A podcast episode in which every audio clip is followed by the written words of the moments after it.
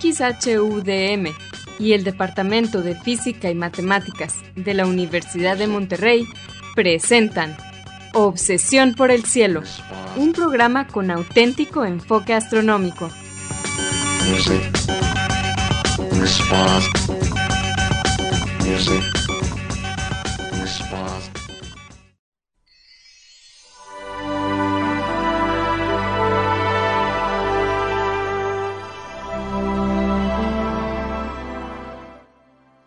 Muy buenas tardes, sean todos bienvenidos a Obsesión por el Cielo, el único programa con enfoque astronómico y de exploración espacial en la ciudad de Monterrey y en la República Mexicana. Un servidor, Pedro Valdezada, profesor adjunto de astronomía del Departamento de Física y Matemáticas en la Universidad de Monterrey, les desea la más cordial bienvenida a este programa número 991 de Obsesión por el Cielo con fecha del martes 29 de noviembre del año 2022.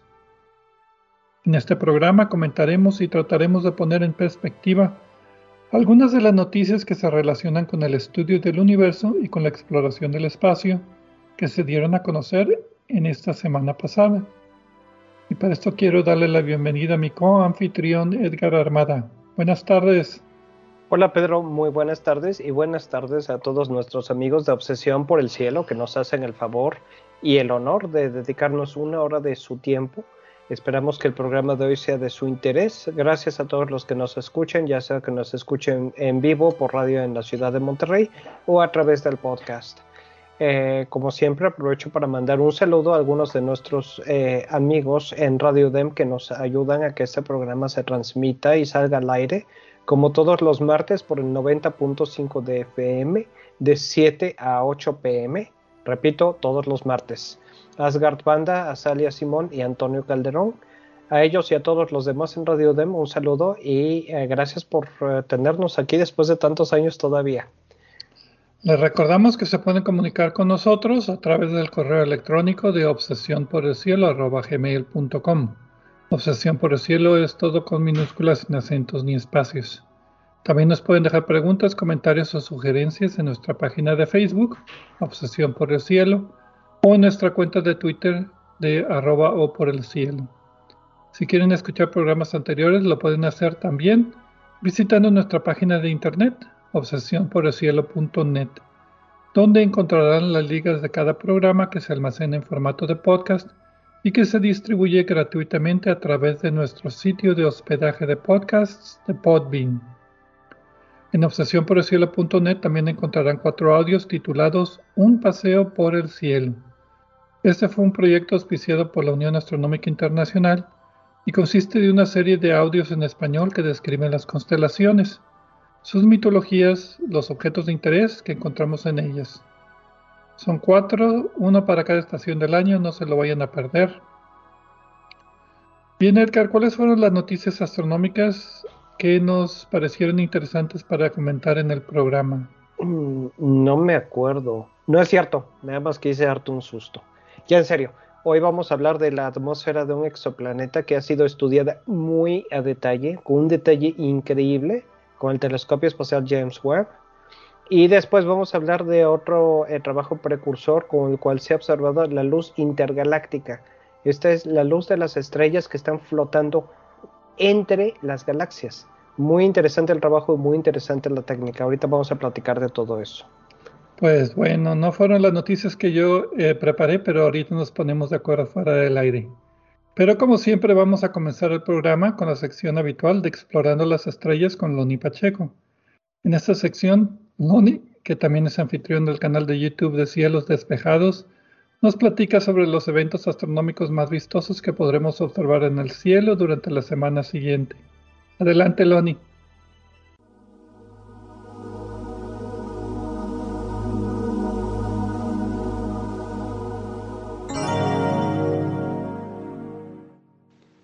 Hola amigos, soy Pablo Loni Pacheco, instructor de astronomía en el Observatorio de las Termas de San Joaquín, donde me encuentran todos los fines de semana, de jueves a domingo.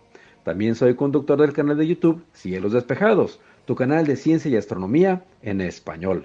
Bienvenidos a este espacio dedicado a los eventos celestes venideros. Esto es del 29 de noviembre al 6 de diciembre de 2022. Los horarios estarán dados en tiempo del centro, que es válido para Monterrey, Guadalajara y Ciudad de México. Esta semana, media hora tras la puesta del sol, tenemos cinco planetas visibles a simple vista. Mercurio, Venus, Saturno, Júpiter y Marte. Venus y Mercurio rasando el horizonte oeste, a punto de ocultarse, y Marte también rasando el horizonte, pero el este, asomándose.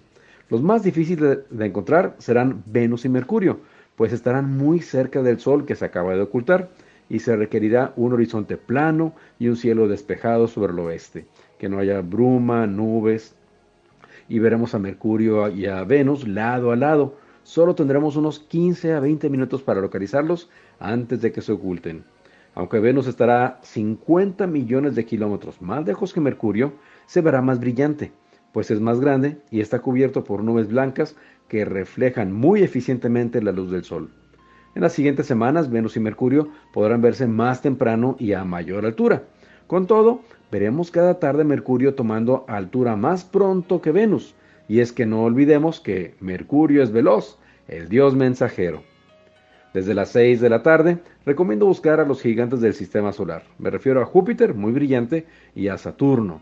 Cualquier telescopio nos ofrece un agasajo con este par, pues a Saturno se le ven los anillos, que parecen una especie de adorno espacial, y a Júpiter lo veremos cruzado por franjas de nubes oscuras que se llaman cinturones y cuatro satélites revoloteando en torno suyo.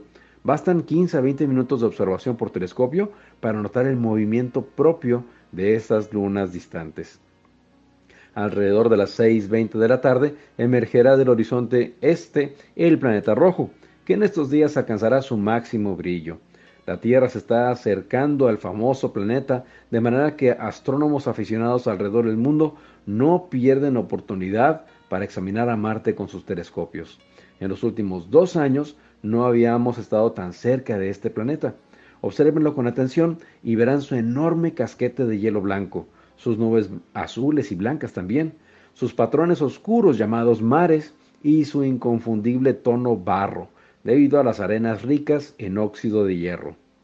El miércoles 30 de noviembre a las 8.36 de la mañana, la luna estará en fase de cuarto creciente, iluminada exactamente por la mitad, y revelando detalles intrincados en los cráteres que aparecen iluminados de perfil. Pero será hasta atardecer que la veremos alta en el cielo, y si la examinamos con cualquier telescopio, no debemos ignorar la belleza de cráteres como Alba Tecnius, Walter y Cassini. En tiempo universal, la fase cuarto creciente de la Luna acontecerá el 30 de noviembre a las 14.36 horas. El jueves 1 de diciembre al anochecer veremos a la Luna haciendo mancuerna con el planeta Júpiter, sobre la constelación de Pisces. Esa noche podríamos decir que estarán alineados la Tierra, la Luna y el lejano planeta. En tiempo universal, la conjunción de la Luna con Júpiter acontecerá el 2 de diciembre a las 0 horas con 52 minutos, con una separación angular aparente de 2.6 grados. El martes 6 de diciembre al anochecer, vean qué hermoso conjunto celeste forman las Pléyades y las Yades, los cúmulos abiertos más grandes en Taurus, con la visita temporal de la Luna y Marte. Un panorama que vale la pena disfrutar a simple vista y explorar con binoculares para observar la concentración de muchas estrellas en estas regiones, además de los bellos colores que se observarán en Marte y Aldebarán, la estrella más brillante en Taurus. En tiempo universal, la conjunción de la Luna con las Pleiades acontecerá el 6 de diciembre a las 19.26 horas, con una separación angular aparente de 2.9 grados. Mi fanpage en Facebook es Diagonal Divulgador de Astronomía, seguido y sin espacios, y les recomiendo darse una vuelta por la página de la Sociedad Astronómica de Monterrey. Los espero la próxima semana en Explorando las Estrellas con Loni Pacheco. Yo como siempre agradezco su amable atención y les deseo cielos despejados.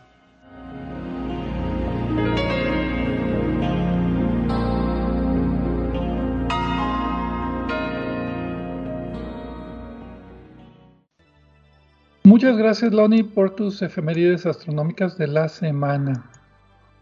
Y pues bien, vamos a comenzar el programa. Como decía Edgar, las noticias son sobre atmósferas de exoplanetas y sobre la luz entre las galaxias que se ha observado.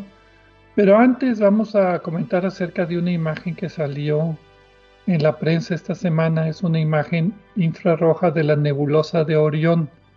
M42 en la espada de Orión.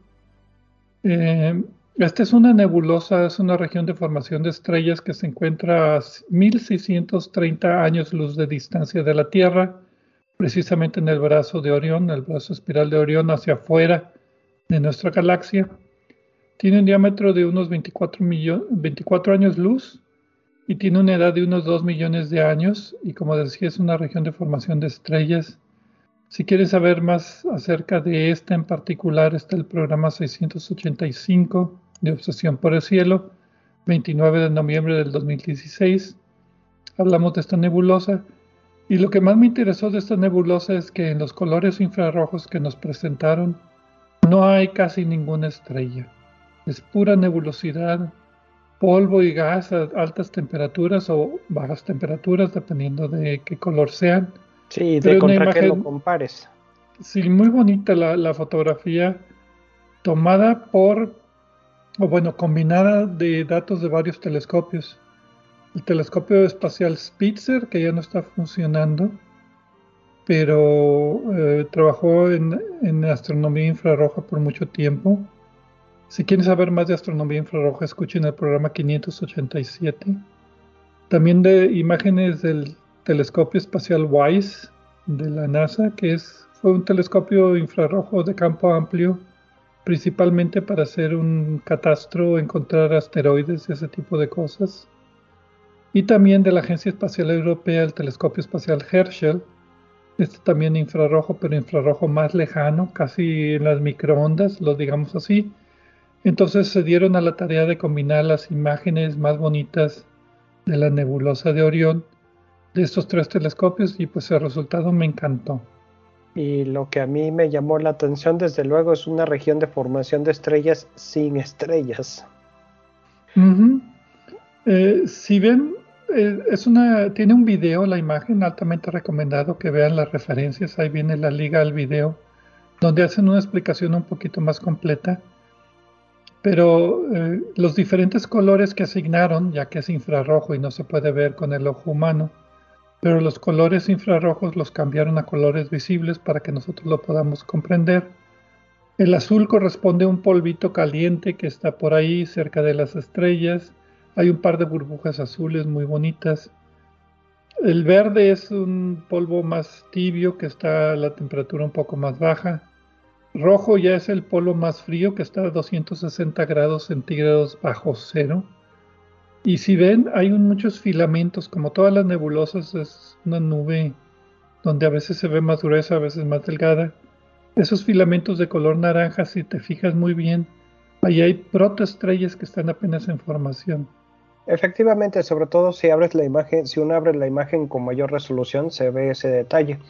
Y hay que decir, eh, la cosa aquí cuando hablamos de los colores es eh, que en este caso, como es principalmente con instrumentos infrarrojos de la NASA y de la Agencia Espacial Europea, estamos detectando realmente diferencias de temperatura y los colores que se asignan eh, no son del todo arbitrarios, sino están diseñados para que se pueda visualmente comprender la diferencia de temperatura y entender un poco más los fenómenos que están sucediendo aquí. En particular, eh, con estos instrumentos, eh, lo que tenemos es, ¿cómo lo puedo decir? los, los, los colores que se asignan están... en secuencia en, secuencia, exacto. Eh, digamos que hay, eh, mm, como estamos acostumbrados a, visualizar los colores cálidos y diferenciarlos de los colores más fríos, por ejemplo, el azul para nosotros los humanos es un color que se percibe como frío y el rojo es un color cálido. Entonces, eh, lo que tratan de hacer es asignarle los colores más cálidos desde nuestro punto de vista humano a las temperaturas mayores. No, a las temperaturas más bajas, porque el rojo en esta nebulosa es el polvo más frío. Mm, ok. Lo que eh, pusieron es el azul, el azul es el más caliente. Sí, es, e, es correcto, porque eh, eh, también es otra, es una, es una perspectiva diferente, porque el azul es un color de más energía. Y tienes razón, estoy haciéndolo al revés. son los dos protocolos usuales para asignar los colores aquí. Lo recorrieron en secuencia nada más hasta la luz visible. Exacto. igual, que, en la realidad, pero en lugar de, em, como tú dices, lo recorrieron en secuencia, de luz no visible, agarraron el, espectro típico de la luz visible y lo pegaron, digamos, en la región donde está el espectro infrarrojo, que es con el que está hecha esta imagen. Y lo que más me impresionó es que las estrellas más brillantes que ves en cualquier foto de luz visible normal, por ejemplo el trapecio de ahí, no, ni, imagen de ellas, lo único que se ve es el efecto que ellas tienen al calentar el polvo que está ahí. Entonces el polvo caliente es donde deberían estar esas estrellas que se ven en luz visible, pero estas longitudes infrarrojas casi no emiten nada de radiación, entonces no se ven. Creo que vimos también una imagen del web reciente de la nebulosa de los pilares de la creación, donde también están utilizando frecuencias tan infrarrojas o tan casi milimétricas que no hay estrellas, que solamente se puede ver las, las, nubes de gas y de polvo. Pues sí, y esta es una pregunta que me hacen con frecuencia con respecto a, cuando las imágenes tienen en la descripción, cuando mencionan colores falsos y mucha gente pregunta por qué colores falsos. Y la cosa es que es información que nuestros ojos no pueden permitir, no pueden eh, detectar. Entonces no hay manera de ponerle colores auténticos. Lo que se hace es eh, ponerle los colores que corresponden de manera que tengamos una idea de lo que está pasando allí, que corresponde a la realidad física de lo que estamos viendo y podamos estudiarlo y entenderlo más fácilmente. Ahora, todos los instrumentos de este tipo que se utilizan para astronomía tienen eh, una curva de sensibilidad espectral que nos dicen precisamente qué tan sensible el instrumento es para detectar ciertas longitudes de onda. Y con base a eso podemos calcular realmente eh, diferencias de temperatura y crear estas imágenes combinadas a partir de varios instrumentos y procesarlas de manera que los datos de varios instrumentos se puedan incorporar y poner juntos y presentar como un conjunto, enriqueciendo toda la información. Muy buen trabajo, muy buen trabajo realmente. Buena elección, Pedro. Esta la eligió Pedro. Informativo y elegante y vistoso al mismo tiempo. Bueno, vamos a una pausa y regresaremos ahora a hablar acerca de atmósferas de exoplanetas.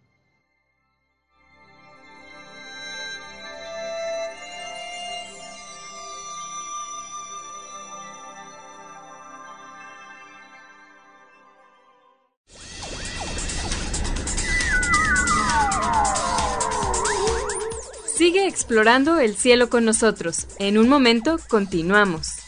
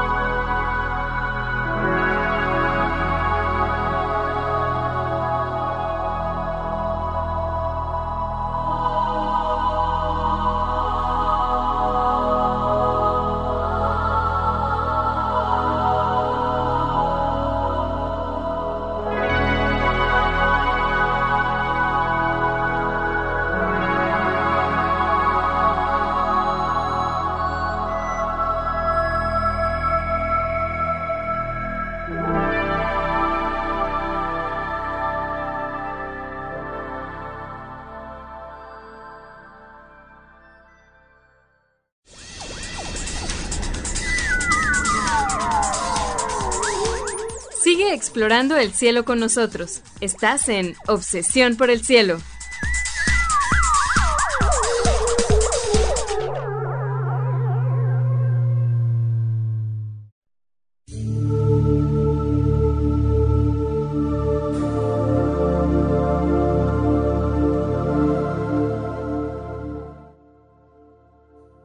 Regresamos a Obsesión por el Cielo con las noticias astronómicas de esta semana un servidor Pedro Valdés y Edgar Armada. En la primera parte del programa pues comentamos sobre la imagen tan bonita de la nebulosa de Orión, pero en luz infrarroja que fue liberada pues esta semana pasada, combinación de varios telescopios espaciales. Y también Loni Pacheco nos compartió como todas las semanas sus efemérides astronómicas. Y pues bien, ahora nos toca hablar acerca de la composición química de una atmósfera de un exoplaneta, Pero antes, ah, comercial, quiero recomendarles un comercial eh, que escuchen nuestro programa Punto Focal de Obsesión por el Cielo, que está solo disponible en podcast. En este programa, eh, sus servidores eh, Pedro Valdés y Edgar Armada, junto con el doctor Gerardo Ramón Fox, platicamos de lo que se nos ocurra. Bueno, en realidad preparamos el tema bastante bien, aunque lo digamos nosotros y preparamos varios temas similares a los que platicamos en estas noticias o algunos temas de actualidad o temas que queremos cubrir simplemente. ¿Qué cubrimos en el último, Pedro? Ah, la Vía Láctea. los cúmulos abiertos, ¿no? Ah, la, sí, la Vía Láctea fue el mes pasado y este mes de diciembre va a ser los cúmulos abiertos de estrellas que están dentro de la Vía Láctea. Sí, ahorita, ahorita todavía no está el de los cúmulos abiertos, sale hasta eh, el jueves, en un par de días, pero ya pueden escuchar el anterior, que es el de los, eh, la Vía Láctea. Se lo recomendamos, eh, dura un poco más que este, como alrededor de hora y media. Mm, solo está disponible en podcast, pero pues igual esperamos que lo disfruten y les resulte de interés. Ahora sí, Pedro. Ahora sí, vamos a los atmósferas de los exoplanetas. Este en particular fueron cinco publicaciones, que no voy a mencionar los títulos, pero todas tienen que ver con datos del telescopio espacial James Webb, en particular datos de espectroscopía. O sea, aquí no hay imágenes bonitas, hay un espectro bonito que ahorita vamos a describir, pero lo que hizo el telescopio espacial James Webb fue apuntarle a esta estrella WASP 39 es una estrella que tiene un exoplaneta que transita llamado WASP WASP-39P. Las siglas WASP eh, pues tienen que ver con el proyecto que descubrió este sistema. Y lo que hicieron es a la hora de que el planeta transita, pues la luz atraviesa, bueno, aparte de que el planeta bloquea la luz, eh, la luz atraviesa la delgada atmósfera que el planeta debe de tener alrededor y esa atmósfera sirve como un filtro para la luz y nosotros podemos analizar la luz que nos llega durante ese tránsito y aunque no lo crean podemos desarrollar un espectro y de ahí desarrollar o encontrar la química, la composición química de la atmósfera. Es un proceso muy interesante. Sacaron cinco artículos, son cientos de autores, no los voy a mencionar, pero los pondré en la lista de, las notas. De, hay varios repetidos, pero sí. Sí, los poner la lista de, notas del programa. Y pues esto es lo más importante, es otro de estos resultados increíbles del telescopio espacial James Webb, de la, ¿cómo se llamaba? El proyecto de liberación de datos tempranos del web. Sí, correcto. Y, eh, de los cinco artículos, eh, hay uno que es un artículo un poco más general, eh, hay dos artículos del, que se refieren a las observaciones con el instrumento NIRSPEC, uno de los instrumentos del telescopio espacial Webb, y hay otro específicamente del de la NIRCAM, del, eh, también del telescopio Webb, y el último del instrumento eh, IRIS, NIRIS. O sea, casi un artículo para cada instrumento, con una excepción, y otro que tiene dos artículos.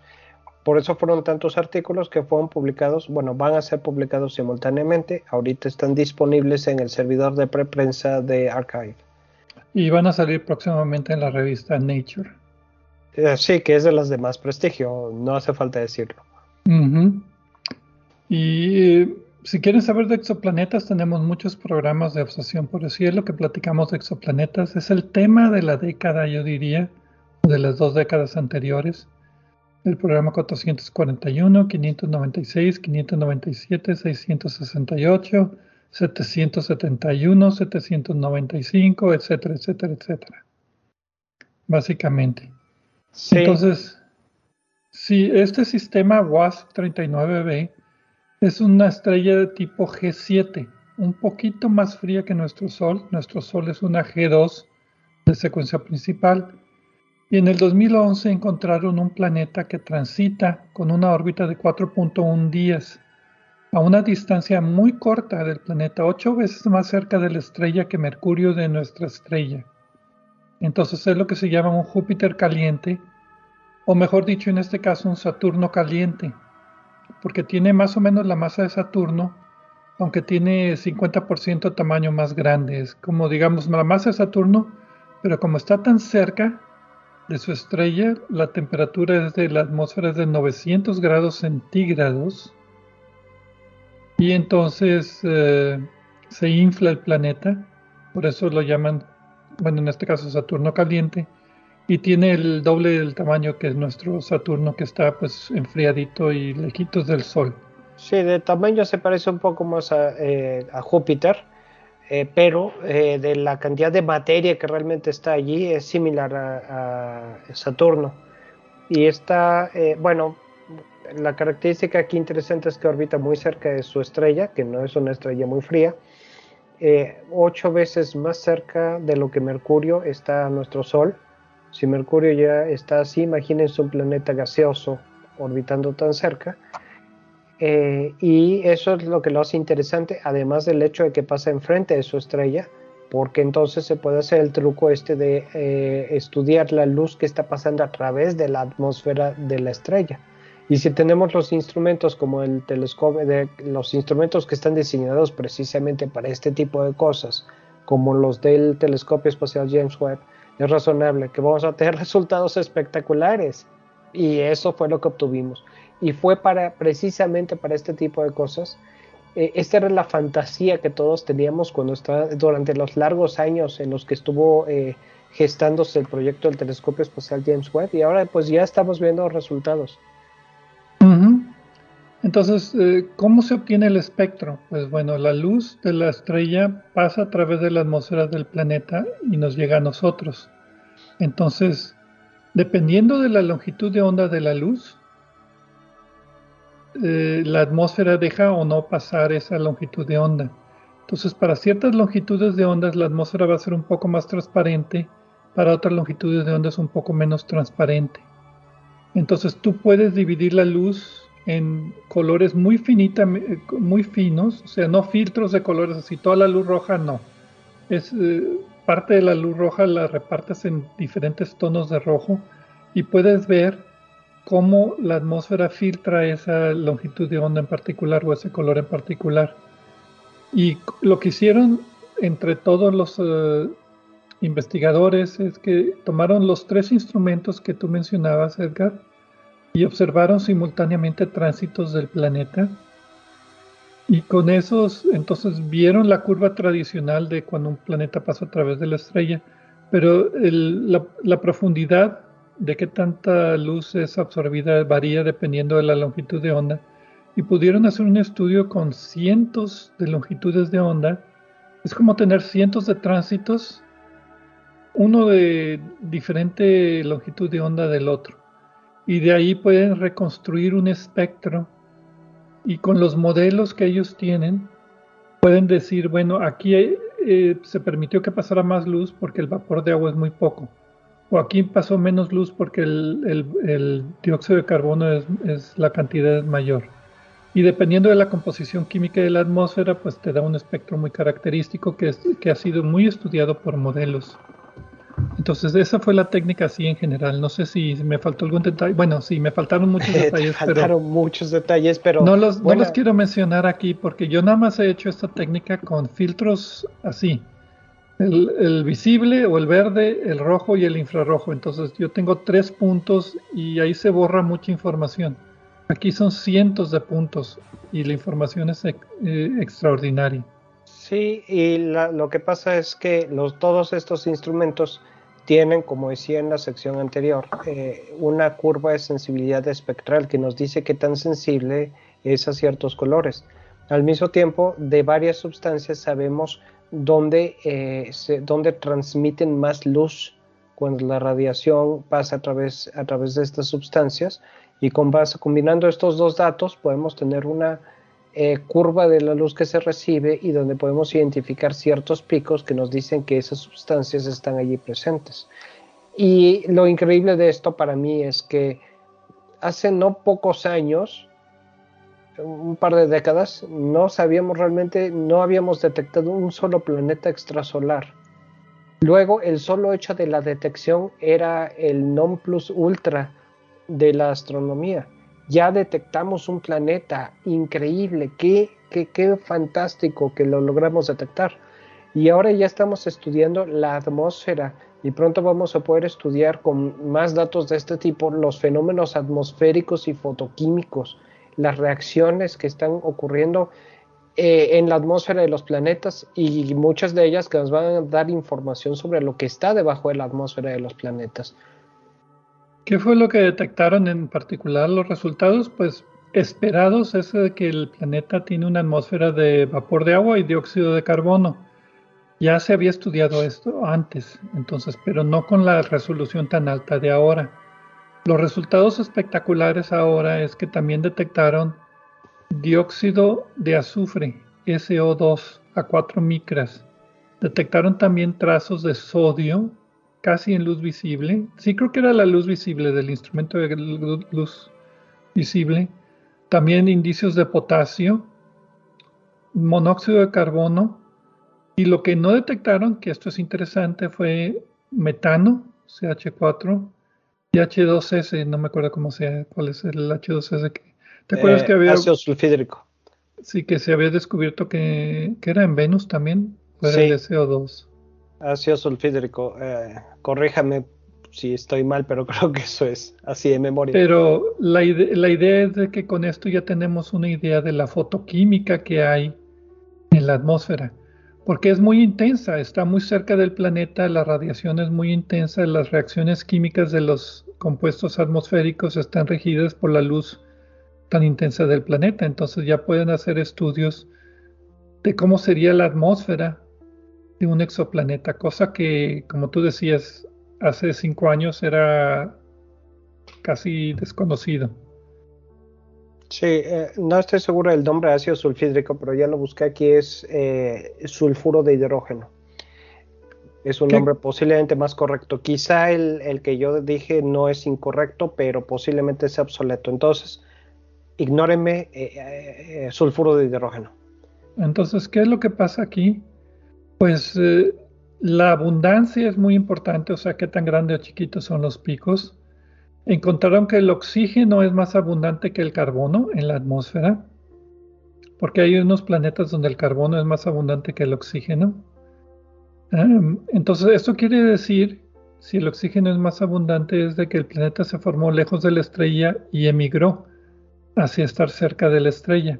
Eso es un dato importante, el planeta no se formó ahí, que algunos dicen que a lo mejor hay pueden formarse planetas gaseosos, pero el consenso es de que el planeta gaseoso se forma lejos de la estrella, pero por algún mecanismo que todavía no se entiende muy bien, emigró hasta estar casi pegado a la, estrella.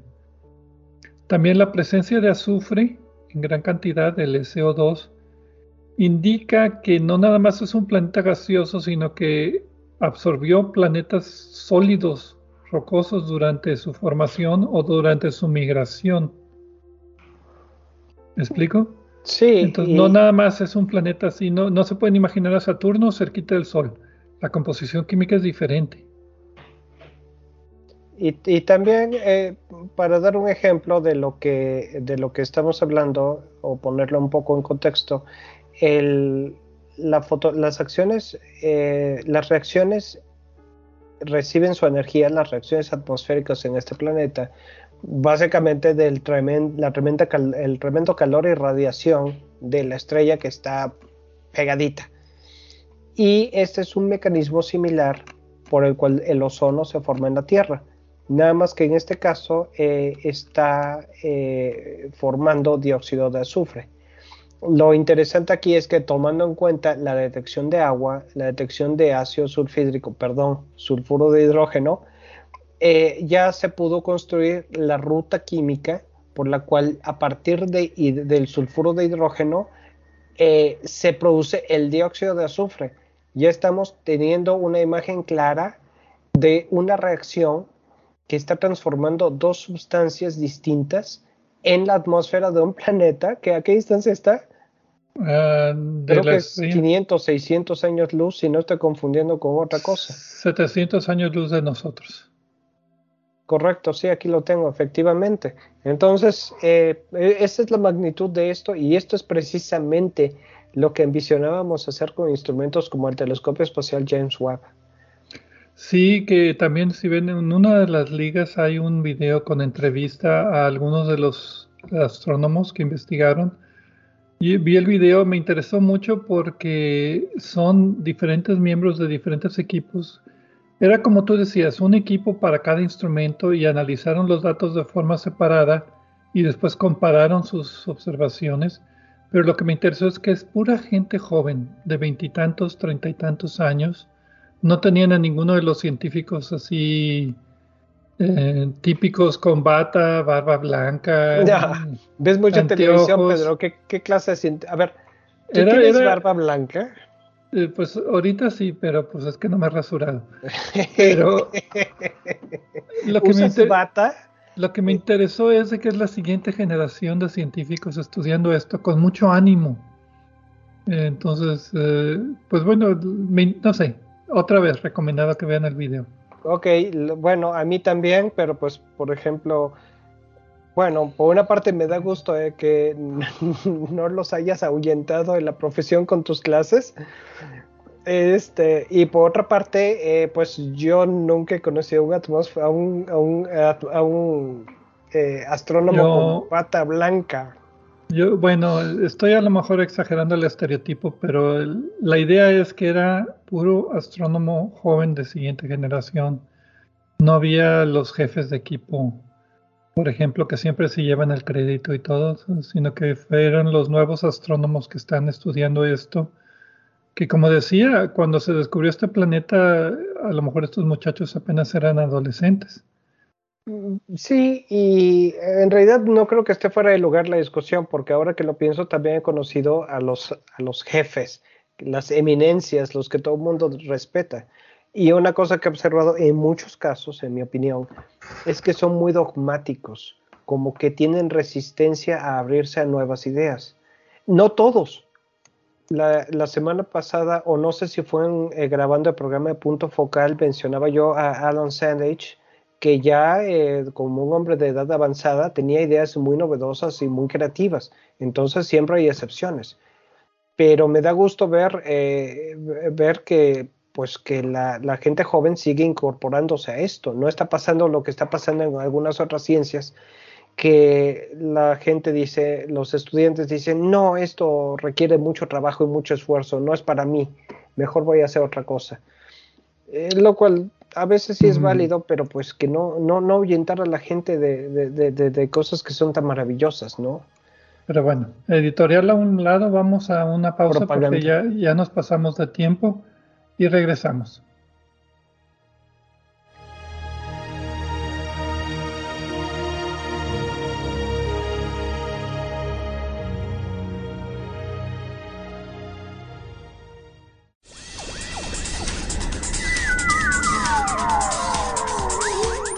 Sigue explorando el cielo con nosotros. En un momento continuamos.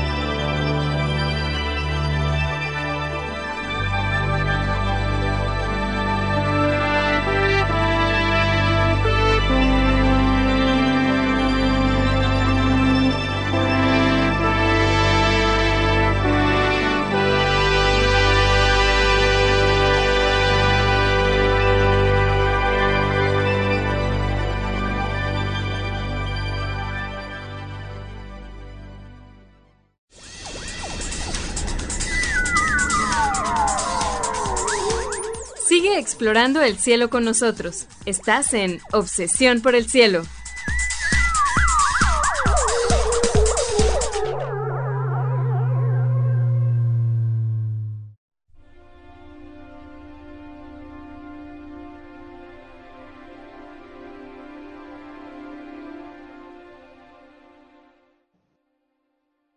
Regresamos a Obsesión por el Cielo con las noticias astronómicas de la semana Edgar Armada y un servidor, Pedro Valdés. En la segunda parte del programa que acabamos de pasar hablamos acerca de los estudios de la atmósfera de un exoplaneta realizados por un equipo de cientos de científicos del telescopio espacial James Webb. El planeta fue el WASP-39b, perdón, que a propósito yo lo he observado un par de veces con telescopios también.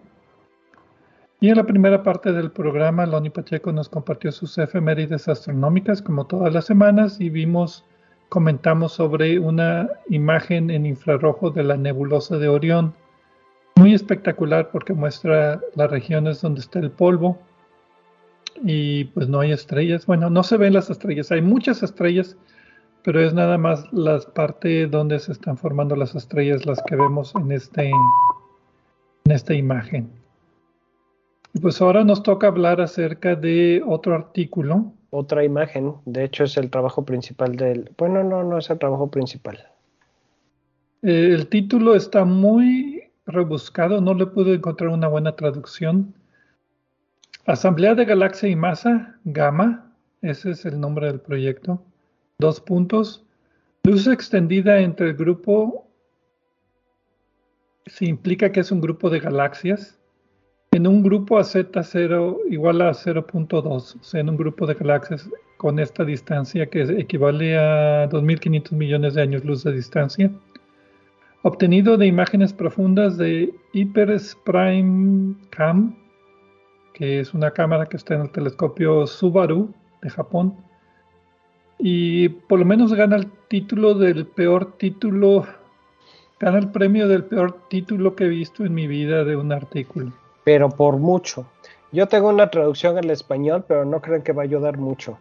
Eh, ensamble de masa y galaxia, gamma la luz intragrupo extendida en un grupo en Z igual a 0.2 a partir de imágenes profundas de la eh, cámara Hyper Supreme Cam. Me gusta mucho más tu título. Y no ayudó mucho, ¿eh? me costó trabajo, pero no ayudó mucho. No le, yo francamente no le quise poner mucho esfuerzo en, traducirlo, pero bueno. Salió el 24 de noviembre en la revista Monthly Notices of the Royal Astronomical Society. Las noticias mensuales de la Real Sociedad Astronómica. Los autores son Cristina Martínez Lombilla, Sara Bro, Mireira Montes, otros siete coautores más.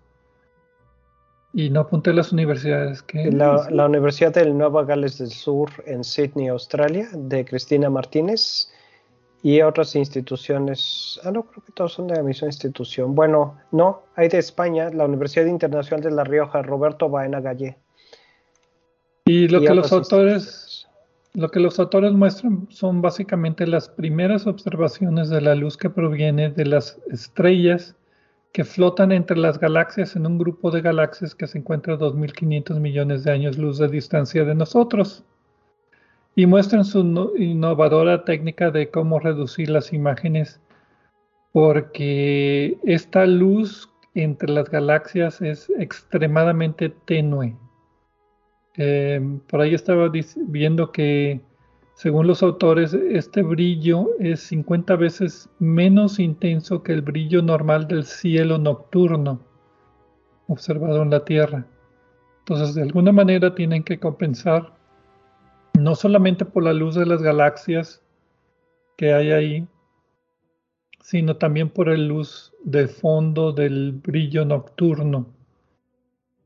Pero bueno. Para poner un poco esto en contexto, lo que ellos tenían era un grupo de galaxias eh, bastante lejanas, ahorita mencionamos detalles, y lo que ellos querían obtener era quitar eh, lo que más brilla para que no nos deslumbre, por decirlo de alguna manera lógica, y poder percibir la luz más tenue que se ahoga porque la luz más brillante no nos deja verla.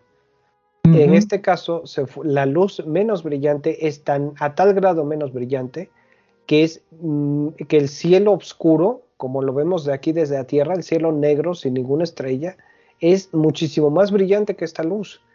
Las galaxias, las fotos de las galaxias que vemos eh, se ven como una nubecita tal vez, pero en realidad es la luz de millones y millones de estrellas. en las galaxias más cercanas podemos detectar algunas de ellas. Pero eh, lo que estamos aquí tratando de observar es en galaxias lejanas la luz de las estrellas que está flotando entre esas galaxias. Y es por eso es que fue tan difícil esto. Las observaciones fueron tomadas con eh, esta cámara Hyper Supreme que tuve que buscarle, está en el telescopio Subaru, el telescopio japonés que está en, Hawái, en Mauna Kea, y son imágenes que están ya liberadas al público en general.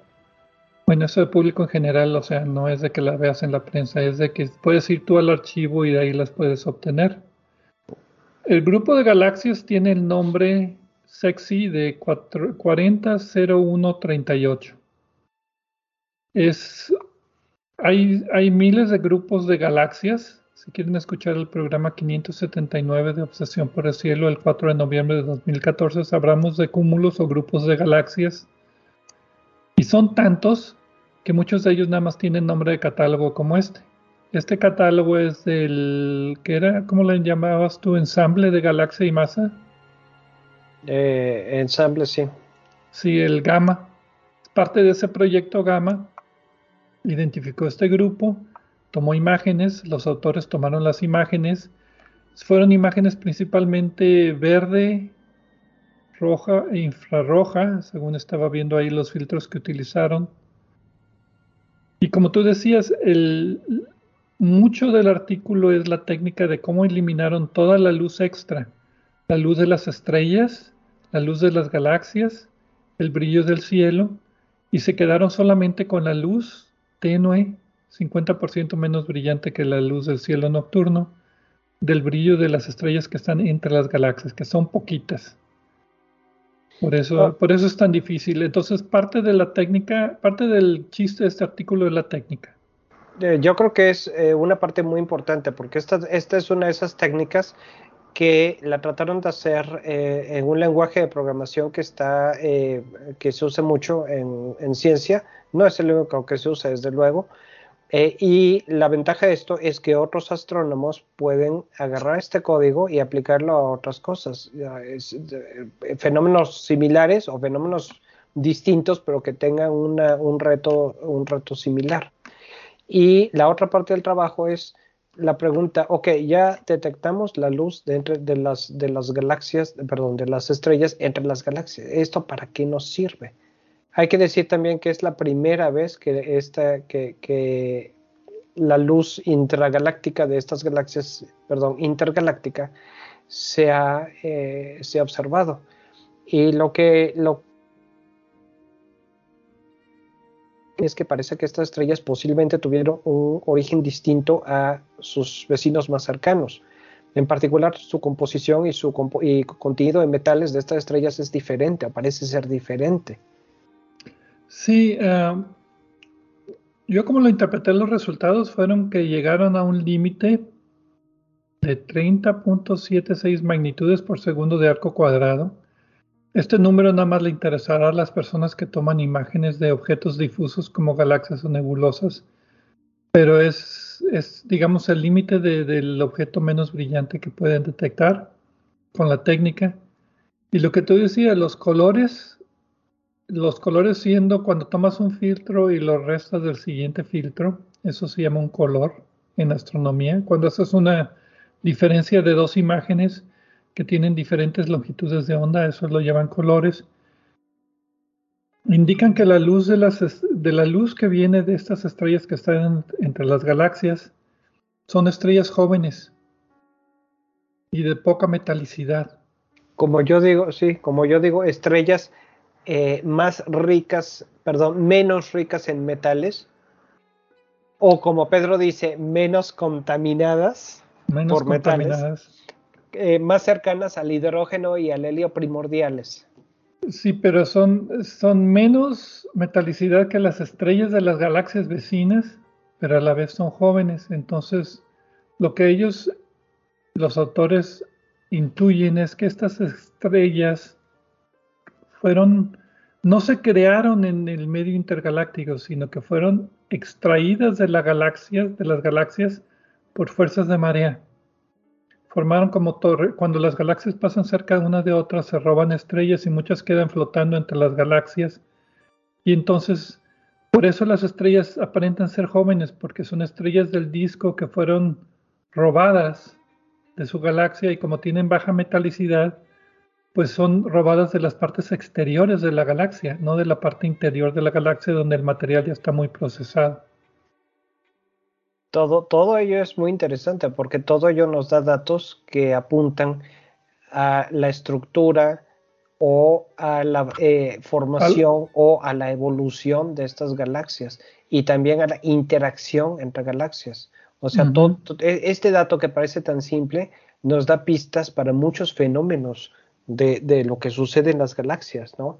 Y más que estas eh, galaxias están cosa de 2.500 millones de años luz, eh, entonces son cosas que sucedieron hace un buen pedazo de la historia del universo, ¿no? No, es de las, no son de las galaxias más antiguas detectadas, ni mucho menos, pero no son, no son galaxias cercanas para nada. Sí, porque eh, es un problema en las galaxias cercanas. Este brillo es todavía menos notorio en los grupos locales que están cerca de nosotros. Hay como una distancia ideal donde se puede hacer esta detección de la luz intergaláctica. Eh, grupos de galaxias más lejanos, las galaxias estarían muy amontonadas y no se vería la luz intergaláctica.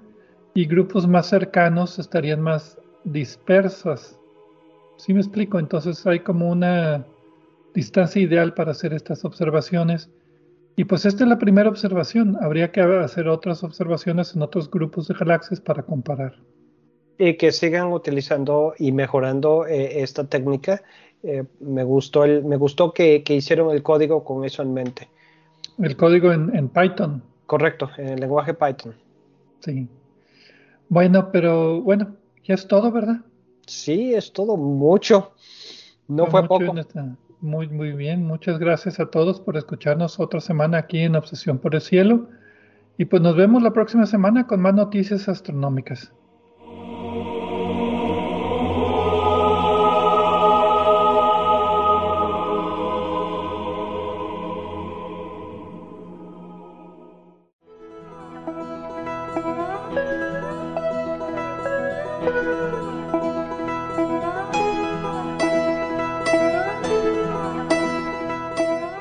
Recordamos que a través de nuestra página en Facebook de Obsesión por el Cielo pueden encontrar vínculos a sitios con más información sobre el programa de cada semana. También pueden sugerir temas, hacernos preguntas de astronomía y encontrar los podcasts de cada programa. Gracias por acompañarnos en una edición más de Obsesión por el Cielo.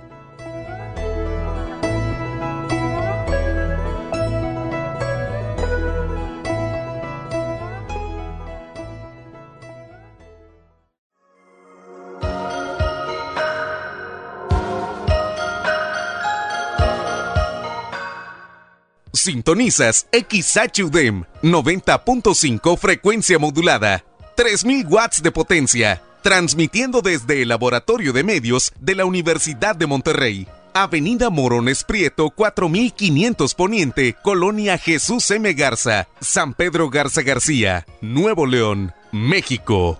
Radio UDEM 90.5